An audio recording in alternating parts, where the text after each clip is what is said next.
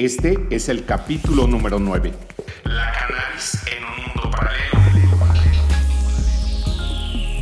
En el capítulo anterior comentábamos cómo la discusión internacional fue cerrando el paso de consumo de cannabis, la presión que se ejerció para que la planta y sus derivados fueran regulándose cada vez más hasta llegar al punto de ser una sustancia muy peligrosa y que su uso no solo debía ser prohibido, sino también castigado.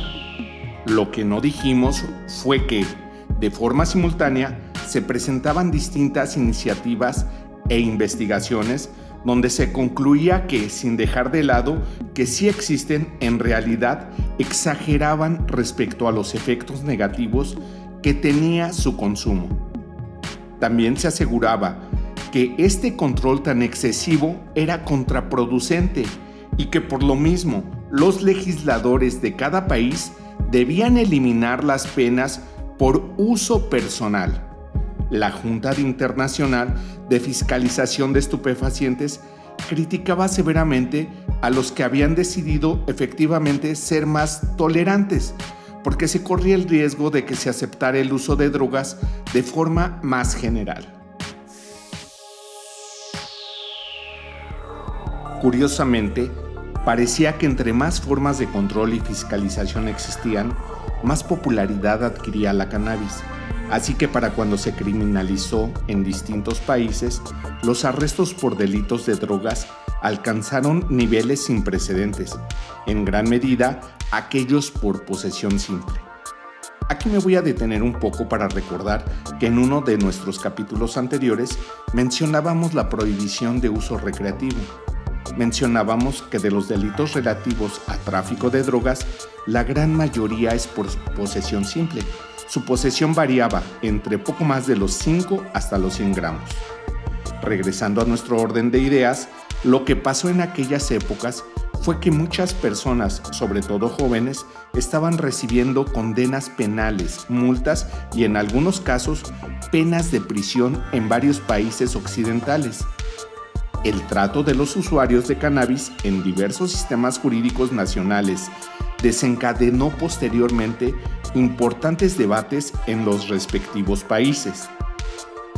De hecho, en la misma década de los 70 muchos países comenzaron a legislar de forma más flexible respecto al tema de drogas, pero no fue suficiente para reabrir el debate de la descriminalización de la cannabis y de otras drogas en general. De hecho, como ya lo habíamos dicho en un capítulo anterior, en 1988 se reforzó la lucha por la penalización de todo lo referente a drogas, consumo, tráfico, producción.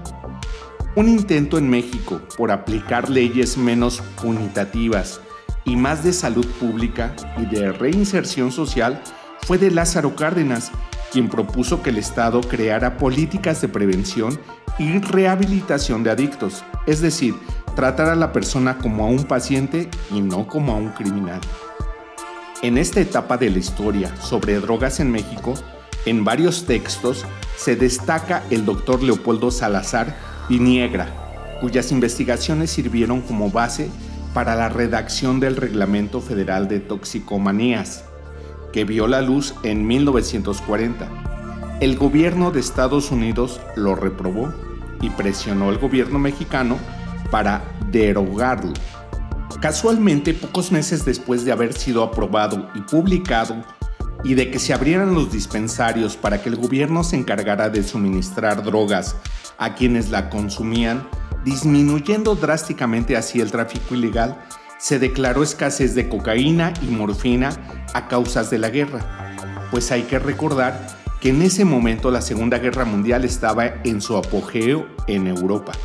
Lo cierto es que pocos días después de que entrara en vigor el Reglamento Federal de Toxicomanías, el Departamento de Estado de Estados Unidos invocó las leyes de enmienda de 1935 a la Ley de Importación y Exportación de Estupefacientes, con el objetivo de embargar la exportación de narcóticos como la morfina y la cocaína, ya que se consideraban que los objetivos de México no eran ni médicos ni científicos.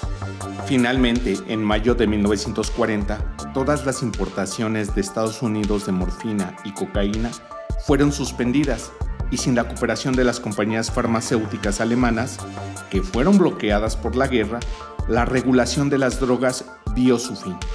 Algo que resulta muy curioso es que a lo largo de estos capítulos hemos estado hablando sobre cannabis y su consumo personal, ¿cierto? Además, los argumentos siempre han sido sobre la salud y los daños que ocasionan las sustancias psicoactivas de la marihuana. Entonces, resulta extraño pensar que dentro de la prohibición se castigó también la producción de cáñamo industrial, pues el control que se impuso hacia la cannabis afectó a la llamada industria legítima del cáñamo.